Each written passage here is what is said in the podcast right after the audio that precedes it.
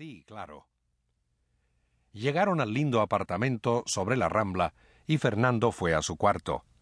Marcelo le había reservado ese espacio, donde, además de la cama y otros muebles, había juguetes, un mecano, un trencito eléctrico, de uso y disfrute solitarios, y asimismo un pequeño televisor. También en casa de su madre tenía un ambiente propio, claro que con otros juguetes.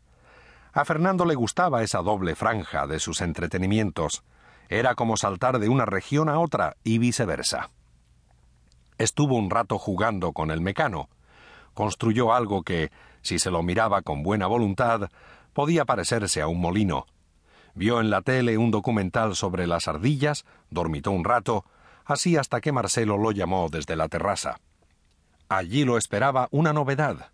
Una muchacha, alta, rubia y con el pelo suelto, de vaqueros, que a Fernando le pareció linda y simpática. Fernando, dijo el padre, esta es Inés, una buena amiga mía, que también va a ser una buena amiga tuya. La buena amiga solo dijo Hola, pero le tomó de un brazo y lo acercó a su mecedora. Lo besó con suavidad, y Fernando advirtió con alivio que aquella mejilla no estaba sudada. A él le cayó bien que Inés no le interrogara sobre la escuela, las clases, las maestras y los otros alumnos. En cambio, le hizo comentarios sobre películas y sobre fútbol. Le pareció increíble que una mujer supiera tanto de fútbol. Además, como al pasar, dijo que era hincha de Nacional. También él era bolsilludo. Un buen comienzo. Marcelo, en cambio, era de Peñarol, pero asistía satisfecho a aquel estreno como el autor clandestino de un buen libreto. Inés había traído unos paquetes con comida, así que cenaron en casa. Después vieron un poco de televisión, noticias sobre hambrunas, inundaciones y atentados, pero como a Fernando se le cerraban los ojos, el padre lo mandó a la cama, no sin antes recomendarle que se lavara los dientes. A medianoche lo despertó un ruido procedente del cuarto de baño. Alguien había tirado la cadena. Como la puerta de su cuarto estaba entornada, Fernando pudo espiar desde allí. Inés, de camisón, salió del baño y entró en la habitación de Marcelo. Fernando volvió a su cama y durante un buen rato estuvo desvelado. Inés era linda y simpática y además de nacional. Pero antes de dormirse, Fernando decidió reforzar su lealtad a Luisa. A su madre no le importaba el fútbol, pero aún así a él le parecía más linda y más simpática. El sábado y el domingo, Fernando disfrutó de su padre y éste de Fernando.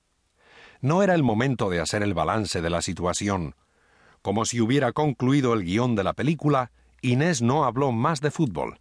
Estaba tan callada que en la tarde del domingo Marcelo se le acercó, le acarició el lindo pelo y le preguntó si pasaba algo. Nada importante, dijo ella, solo que tengo que acostumbrarme. Lo dijo en un murmullo, solo para Marcelo, pero Fernando la escuchó.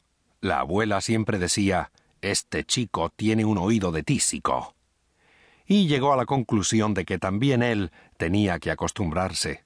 ¿Se acostumbraría? El domingo a la noche, Marcelo reintegró al chico al ámbito materno. Llamó desde abajo y cuando oyó algo parecido a la voz de su ex mujer, dijo Luisa, aquí te dejo a Fernando. Chao. Gracias, chao, dijo el intercomunicador, más afónico que de costumbre. Fernando subió en el ascensor hasta el sexto piso. Allí lo esperaba Luisa. Lo besó. Tenía la cara con un poco de pancake, pero a él no le importó. Un rato después, ella le hizo un jugo de naranja. De pronto contempló a Fernando con curiosidad. Pensó que era absurdo, pero le pareció que de algún modo su hijo había crecido en solo cuarenta y ocho horas. Solo por decir algo, Luisa preguntó ¿Y tu padre cómo está? Fernando pensó Ella tampoco dice Marcelo, sino tu padre. Tragó saliva antes de responder.